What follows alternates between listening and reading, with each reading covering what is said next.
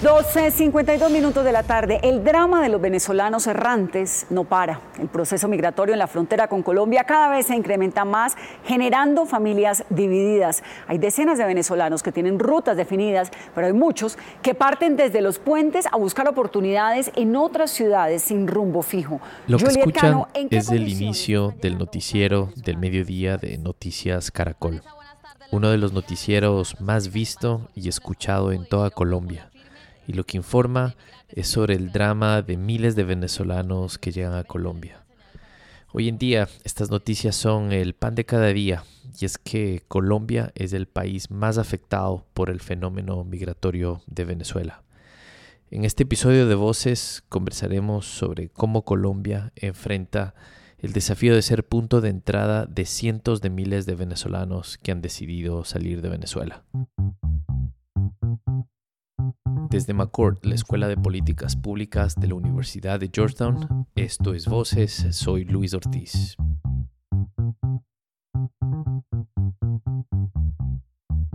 Latinoamérica no ha sido ajena a fenómenos migratorios intensos.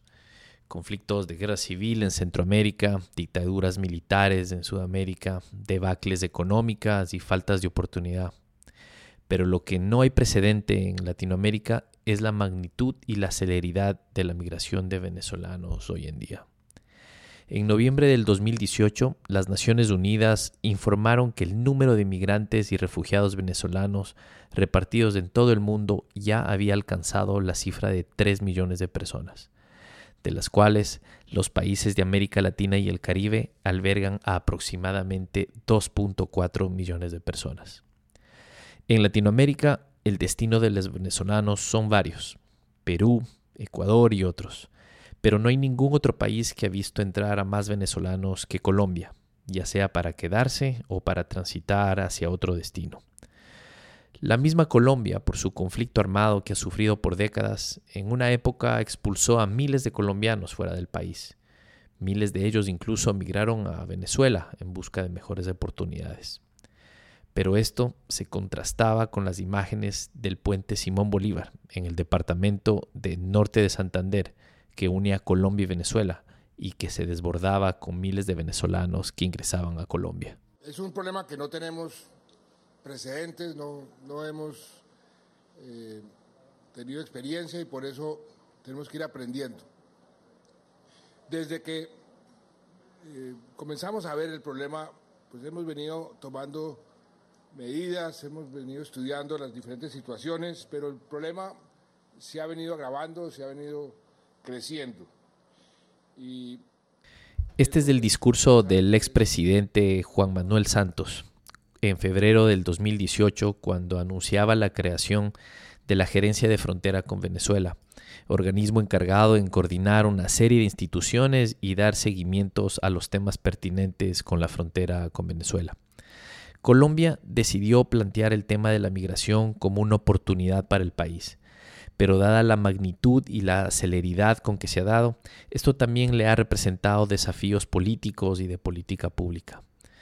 Para entender más de estos temas, hoy conversamos en voces con Felipe Muñoz, quien es el que ha estado al frente de este organismo desde su inicio, y empieza por explicar cómo se contabiliza el número de personas que ingresa a Colombia.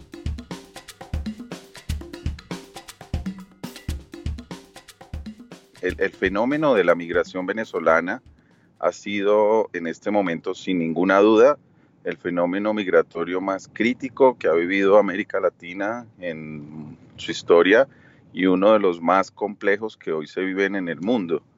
Y, y, no estoy siendo grandilocuente, le doy algunas cifras para que entiendan el orden de dimensión. En Colombia hoy, según los cálculos de Migración Colombia, que es la entidad encargada de hacer la labor migratoria, hay 1.172.000 venezolanos de manera permanente, es decir, que se quieren quedar en Colombia por un tiempo ilimitado y lo más importante que han entrado en los últimos dos años. Eh, si uno compara con otras crisis migratorias en el mundo, y, ojo que no estoy comparando las, las situaciones por las cuales la gente se desplaza ni más faltaba, pero por ejemplo la crisis de los Rohingya, entre Myanmar y Bangladesh ha desplazado alrededor de unas 700 mil personas en un año, según los cálculos que ha hecho ACNUR, o la crisis de Siria que ha movido a Turquía 3.600.000 personas, pero en seis años. Es decir, tener un millón, casi un millón doscientas mil personas en Colombia es una, digamos, crisis de grandes dimensiones. Pero no me quiero quedar solo en Colombia. En Perú ya se contabilizan más de 600 mil, en Ecuador otro tanto, en Argentina y Chile 150 mil cada uno, lo mismo en Brasil. Según Naciones Unidas, de Venezuela han salido entre el 8 y el 12% de su población, es decir, unos 3 millones de personas en los últimos dos años. Esto es una crisis de magnitud eh, global y así se debe entender. No solo además en Colombia estoy diciendo los que se quedan, Luis, porque Colombia también ha sido un destino de tránsito de los migrantes hacia otros destinos en Sudamérica. El año pasado contabilizamos 700 mil venezolanos que cruzaron Colombia a veces en condiciones muy críticas, incluso caminando para salir hacia nuestra frontera sur Romichaca con Ecuador, algunos quedarse en Ecuador y otros seguir hacia el sur eh, del continente. Eh, le pongo otro ejemplo, en Aruba eh, o Curazao, más del 15% han tenido de crecimiento poblacional con la llegada de venezolanos. Y eso que estoy hablando de las cifras nacionales, después podemos hablar un poco del impacto local, donde ciertas comunidades su población ha crecido más del 25% en dos años debido al influjo de migrantes de Venezuela y en Colombia pues es un flujo mixto. No solo son migrantes que se quedan, son migrantes que transitan y migrantes pendulares que se mueven en la frontera, de lo cual podemos hablar ahora para explicarle a la audiencia y además eh, pues también vienen retornados colombianos. ¿Cuál es el estatus de los ciudadanos venezolanos en Colombia? ¿Son personas bajo asilo político o son considerados refugiados? No, mire, eso, eso es un flujo mixto. Acá en Colombia tenemos eh, variedad de categorías de migrantes. Colombia es respetuoso de los tratados internacionales que hablan sobre refugio. Lo que pasa es que cada país de todas maneras desarrolla una legislación interna para hacer, eh, desarrollar en su legislación las condiciones para ese, en ese sentido. Aquí hay personas que han llegado en solicitud de refugio y que hoy tienen refugio. Muchos de los miembros del Tribunal de Justicia que desapareció o muchos de los miembros que han sido perseguidos políticos hoy se encuentran con situación de refugio en Colombia. Colombia lo respeta. Tengo que ser honesto y claro que los números de la solicitud de refugio son mucho menores a, pues digamos, este flujo migratorio. Eh, una de las razones, tal vez, no, no lo tenemos totalmente documentado, es que una persona que esté en el proceso de solicitud de refugio no tiene derecho a trabajar hasta tanto no se le resuelva su situación definitiva. Entonces lo que ha hecho Colombia es tomar una decisión que también lo han hecho otros países de la región y generar unos mecanismos de protección temporal, de regularización temporal, que incluso han sido aplaudidos por entidades como ACNUR. Luisa, hoy tenemos casi 600 mil personas, 600 mil personas que están con lo que llamamos un permiso especial de permanencia, que es un mecanismo de protección temporal que le permite a esos venezolanos no solo acceder a los servicios de salud y educación, sino poder trabajar. Este reto al desarrollo tiene que ver con poner realmente a trabajar a estas personas en buscarles posibilidades de generación de ingresos. Pero hoy Colombia, con ese número de casi 600 mil personas regularizadas, está a la vanguardia del mundo en los procesos que tienen que ver con protección temporal de migrantes. Este permiso temporal que tiene que ser renovado cada dos años versus hacer eh, considerado un refugiado que tendría una permanencia incluso ilimitada en el país. Esas son decisiones que se tienen que tomar cada persona. Nosotros hacemos el proceso de análisis de quien hace la solicitud de refugio caso por caso, así está contemplado en la legislación colombiana. Pero yo creo que al final eh, lo que ha hecho Colombia es, eh, en los momentos en que se empezó a dar este permiso, Luis, que fue en el año 2017, pues no se tenía claridad de, digamos, de la dimensión o la temporalidad de la crisis. Lo que ha hecho Colombia es dar una protección, como lo dicen los cánones internacionales de regularización temporal, que no les limita ningún ejercicio de derechos, al contrario, les permite trabajar en igualdad de condiciones a cualquier colombiano, les permite inscribirse en el sistema de salud, incluso en el sistema subsidiado, es decir, con un pago muy bajo que el mismo sistema financia, les permite que sus hijos accedan al proceso de educación y obviamente estamos trabajando en adecuar toda la institucionalidad colombiana para que esa provisión y ejercicio efectivo de los derechos se haga de manera más expedita. Yo le quiero contar, Luis, que Colombia es un país que no tenía ninguna tradición de carácter de recepción migratoria. Colombia siempre había sido un país que expulsaba a sus ciudadanos y países como Ecuador o como Venezuela fueron muy generosos con cientos de miles, millones de colombianos que durante el conflicto y durante circunstancias económicas eh, lo que hicieron fue salir de Colombia y fueron recibidos de manera generosa en estos países. Lo que está haciendo Colombia es un imperativo ético de ayudar a los ciudadanos venezolanos, pero también un ejercicio de responsabilidad histórica. Allá vivieron más de 4 millones de colombianos en Venezuela en su momento y llegó la hora a nosotros como sociedad de devolverlo. Y sí, hay muchas discusiones de cómo mejorar aún más y flexibilizar migratoriamente más cada vez y cada vez estamos sacando más medidas.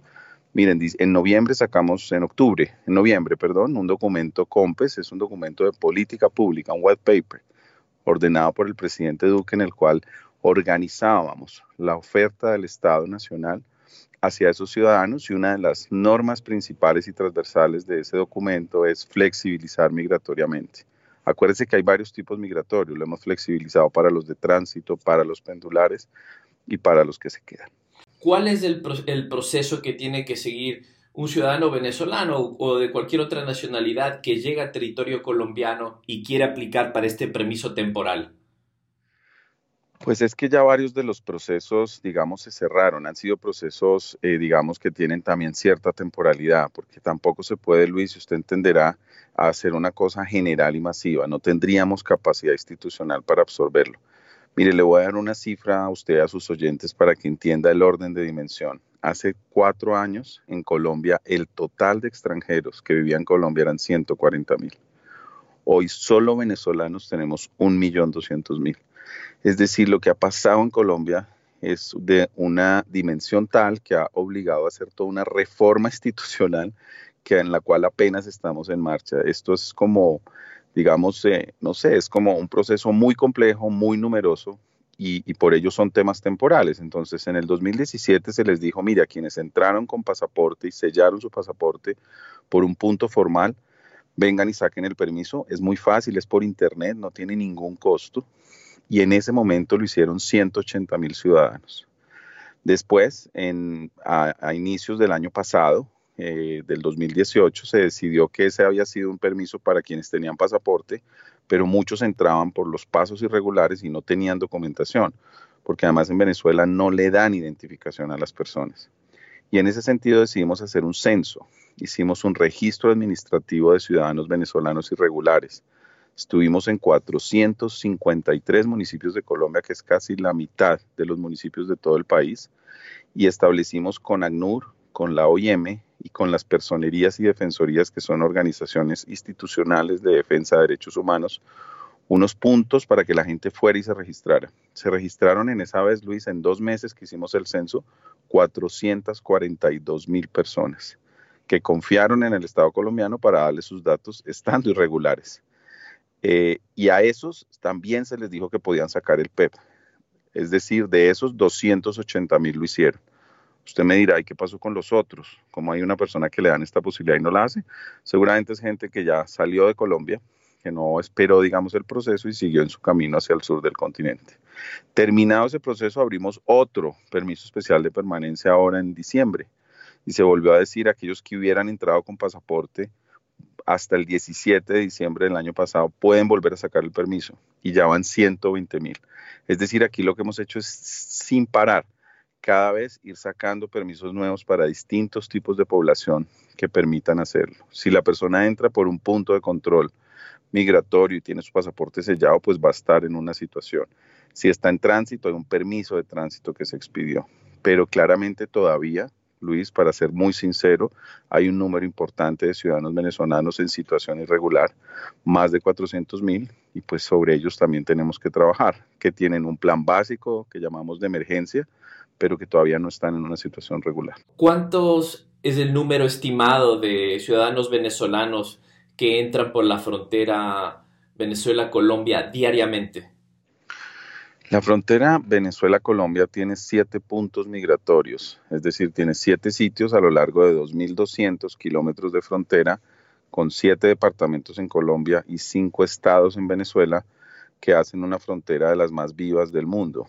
En la frontera entre Colombia y Venezuela se mueven diariamente, hay unos 80 mil a 90 mil movimientos. En un solo punto, que es el municipio de Villa del Rosario, que limita con San Antonio del Táchira hay un movimiento del 70% de esos no 80 mil, es decir, se mueven unos entre 50 y 55 mil movimientos al día, pero la mayoría de ellos es migración que llamamos pendular. Luis, esto fue una frontera absolutamente abierta, sin ningún tipo de control durante toda la historia de las naciones. Esto empezó a, cambiar toda la perspectiva desde el año 2015, cuando el gobierno de Venezuela expulsa durante una semana a 22 mil colombianos. Y ese es el inicio de la crisis, de todo lo que estamos viviendo. Porque además se cerró la frontera durante mucho tiempo por decisión del gobierno venezolano y ya cuando se reaperturó, tocó empezar a hacer todos estos procedimientos de control que no existían y esas comunidades en frontera son totalmente integradas. Colombia vivió durante muchísimos años en esa frontera de las circunstancias de Venezuela. La gente trabajaba allá, son familias mixtas, están casados, la gente tenía dos cédulas, la gente pasaba a echar gasolina a Venezuela, donde obviamente era subsidiada. Es decir, lo que estamos haciendo es casi que un rompimiento histórico con las decisiones que ha tomado Venezuela de romper esa frontera. Y por ello esa migración pendular es migración que viene, Luis, todos los días. Y lo que en su momento históricamente fue ir a consumir allá, ahora es acá viene la gente a ponerse las vacunas, a comer, tal vez la única comida que tienen en el día, se reparten más de 15 mil almuerzos en Villa del Rosario y Cúcuta diariamente a ciudadanos venezolanos, a poner las vacunas. Eh, se han puesto, Colombia ha puesto más de 750 mil vacunas en los últimos dos años y medio a ciudadanos venezolanos e incluso a comprar los elementos de más eh, primera necesidad todos los días hay un movimiento inmenso de personas que vienen uno o dos días, recogen algunos recursos y vuelven en mecanismo de subsistencia, que ese es otro tipo de migración que se llama pendular. Yo lo que le quiero identificar es que es un fenómeno muy complejo, no es solamente que todos vienen a quedarse, hay migración pendular, de tránsito, de permanencia, retornados colombianos, y cada tipo migratorio requiere de un mecanismo de intervención distinto y de unas herramientas eh, legales distintas, pero es una frontera que hoy aún permanece viva y por eso se expidió una que se llama tarjeta de movilidad fronteriza para permitirle a esos pendulares que puedan estar hasta siete días en esos municipios de frontera y hacer su vida porque de eso viven, de ese intercambio en frontera. Son seis departamentos fronterizos y solo por tomar el ejemplo del el municipio de Cúcuta, de acuerdo a la DANE, el Departamento de Administración Nacional de Estadísticas, al 2017 calculó que en Cúcuta el 40% de su población vive en niveles de pobreza. Yo le menciono esto porque definitivamente esto pone una presión a los municipios fronterizos que han estado ya con una cierta debilidad institucional. Varias cosas, Luis. La primera es cuando empezó el fenómeno, el 70% estaba en municipios de frontera y el 30% estaba dentro de Colombia. Hoy esa proporción ha cambiado y el 42% está en frontera y ya el 58% está dentro. Es decir, ha habido una movilidad de la migración de Venezuela hacia muchas otras ciudades de Colombia, por lo cual incluso mi, el nombre de mi cargo de gerente de frontera con Venezuela ya se queda un poco corto, porque yo estoy visitando ciudades del interior todos los días donde también está la presencia de los migrantes. Esa es la primera reflexión. Eh, eso no ha pasado, por ejemplo, en Perú el 80% de los casi 600 mil que se cuentan ya en Perú están solo en Lima. Y eso tiene unas diferencias específicas en cuanto al impacto y al manejo. Lo segundo es que usted tiene toda la razón. Esto es un fenómeno de carácter absolutamente local. El gobierno nacional da línea, coordina, ayuda, consigue unos recursos, hace unos cambios normativos, pero el impacto real y diario se da en unas localidades específicas y ahí sí, efectivamente en frontera, hay unos municipios en particular que han recibido el influjo más importante. Le pongo ejemplos. Villa del Rosario, que es en el área metropolitana de Cúcuta, no es Cúcuta, es un municipio aparte, ha crecido su población en un 23% en los últimos dos años eh, con respecto al proceso migratorio. Eh, Maicao, en La Guajira, al norte de Colombia, ha crecido su población un 17%. No sé, es, es, pensar como que piensa en cualquier ciudad grande, cómo sería si llegan en dos años 23 o 17% de más personas. Y es real que esos municipios en particular, por condiciones históricas, por condiciones geográficas, incluso por condiciones del conflicto, pues son unas poblaciones que tienen unos rezagos en los niveles de desarrollo. Y es por eso que hemos tomado varios tipos de medidas. Una, hemos ejercido unas mesas regionales de coordinación migratoria en las cuales se sientan el gobierno nacional, el gobierno departamental, que es la entidad intermedia de gobierno, y el gobierno del municipio, con la cooperación internacional y las entidades de control, y entre todos, de manera semanal, quincenal o mensual, buscamos soluciones a los procesos.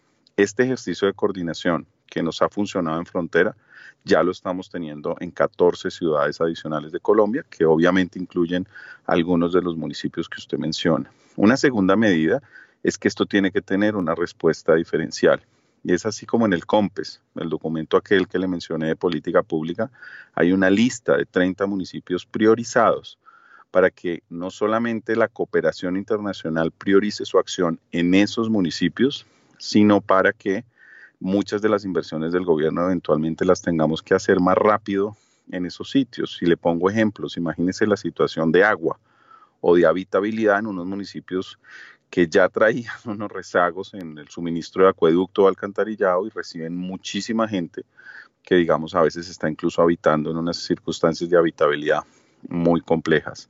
Y tercero, hemos hablado con la cooperación internacional para decirles que lo que requiere en este momento el gobierno nacional no es tanto apoyo a las instancias nacionales, sino sobre todo a esos municipios, no solo para la atención de emergencia, Luis, sino sobre todo para fortalecer su capacidad, su capacidad institucional, porque esto ya no es un tema solamente de emergencia humanitaria, sino un reto al desarrollo de mediano plazo.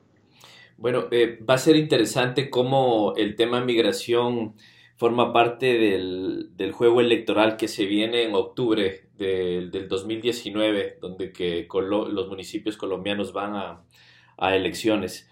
Em, eh, uno de los temas que, llama la atención, usted ha mencionado, es eh, los miles de ciudadanos colombianos que han retornado desde Venezuela. Cuéntenos un poco esto, cómo la sociedad ha, dado la bienvenida a estos ciudadanos, cuáles son las complejidades detrás. Realmente este es un fenómeno que se ha dado en Latinoamérica. Colombia hoy recibe a cientos de miles de sus, de sus compatriotas que en algún punto salieron del país. Le quiero hacer primero una reflexión sobre su primer comentario que me parece muy atinado. Eh, tenemos preocupación sobre las elecciones locales en el sentido que de no llegar muy rápidamente con algunas soluciones a esos municipios, algunos discursos xenófobos empiecen a ser parte del panorama electoral local. Ya hemos encontrado, desafortunadamente, a pesar de la inmensa generosidad que ha mostrado la sociedad colombiana, algunos sitios donde esa presión migratoria se empiece a usar como argumento político y, tenemos que actuar muy rápidamente para que eso no pase, pero esa preocupación existe, es válido su comentario.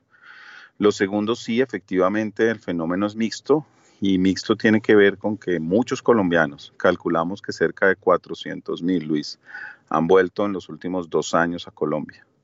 Y le digo calculamos porque ahí tenemos una dificultad. El registro de esos ciudadanos, al tener derecho a la nacionalidad, lo hace la registraduría.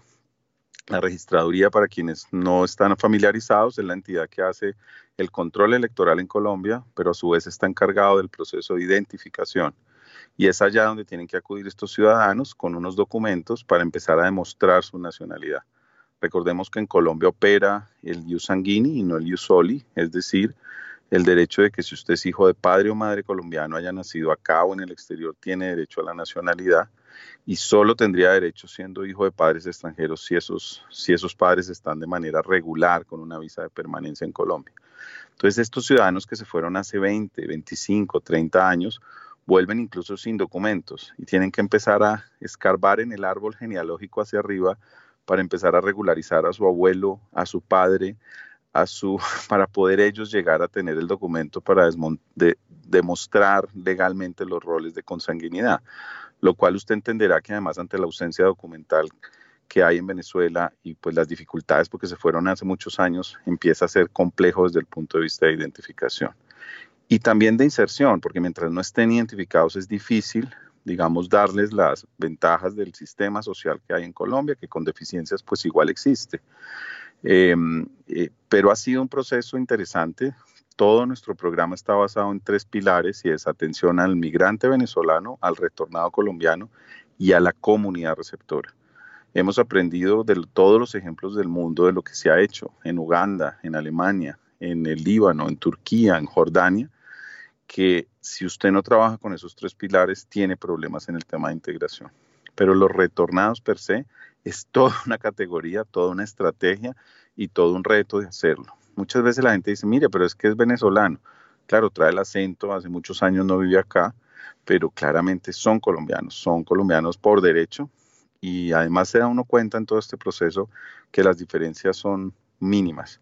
Somos los mismos, hay los mismos gustos musicales, los mismos gustos gastronómicos, no hay diferencias ni religiosas, eh, ni étnicas, ni raciales, y creo que eso tiene que ser un llamado positivo para que Colombia avance es un proceso de integración muy rápido de todos estos ciudadanos venezolanos. ¿Hay alguna estimación de cuántos son el número de personas apátridas de este momento, dada la política de ciudadanía que tiene este momento Colombia? Sí estamos teniendo un influjo, yo le diría masivo, Luis, de mujeres que están llegando a tener sus hijos a Colombia.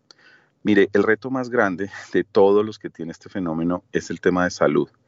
Y en el tema de salud son muchos. Le podría hablar solo un programa de todas las complejidades en salud, pero quiero referirme al tema de las madres gestantes.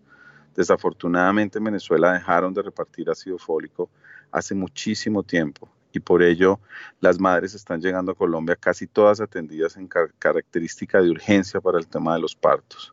Pero hay sitios en Colombia como Atlántico, un departamento en la costa eh, del Mar Caribe que está atendiendo hasta nueve partos diarios de venezolanas en Maicao, en La Guajira, siete de cada diez niños que nacen son venezolanos. Es decir, están naciendo una generación de niños acá que nosotros les damos un registro civil de nacimiento, se afilian al sistema de salud, pero no tienen derecho a la nacionalidad automática. Y hemos estado trabajando con los cónsules venezolanos, que a veces no responden de la manera adecuada, para que estos niños puedan tener acceso al proceso de documentación y obviamente evitar el tema de apatridia, que es una total y absoluta responsabilidad del gobierno de Venezuela. El fenómeno que usted describe le está cambiando y le va a seguir cambiando a la sociedad, la estructura de la sociedad colombiana, incluso creo yo que va a cambiar la estructura de la sociedad latinoamericana. ¿Qué cree usted que le espera a Colombia en cuanto a esto, sabiendo que, por un lado,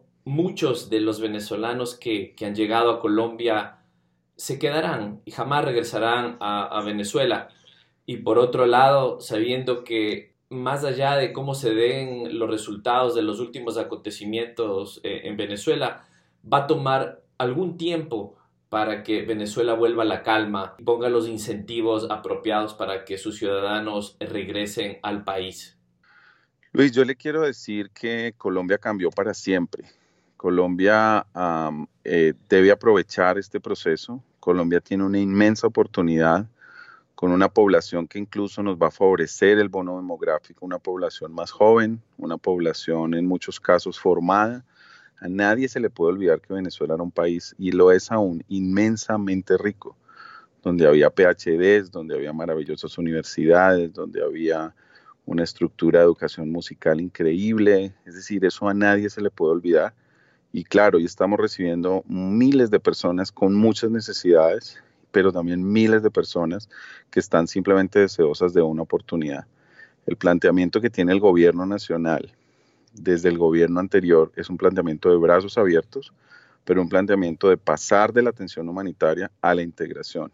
Queremos a estas personas integradas de manera integral, suena reiterativo, a la sociedad, gozando de todos los derechos, pero sobre todo trabajando y produciendo para el bien de Colombia y de Venezuela futuro. Pero es cierto, esto cambió la discusión, es un reto al desarrollo, cambió la forma en que tenemos que ver muchos municipios, pero ha sido también una gran oportunidad, digamos, sociológica de análisis de procesos de empatía, de procesos de históricos, de procesos de reconocernos en otros eh, cuando hay que ayudarlos. Y, yo me siento muy afortunado de estar en este momento histórico, eh, no solo en Colombia, sino como usted lo dice, en muchos otros países de América Latina, para demostrar que podemos construir un modelo migratorio en América Latina que sea ejemplo para el mundo. Y este fue un episodio más de Voces. Gracias por seguirnos. No olviden de escribirnos en Twitter, arroba Voces o visiten nuestra página web en www.voceslatinoamericanas.com. Gracias y hasta la próxima.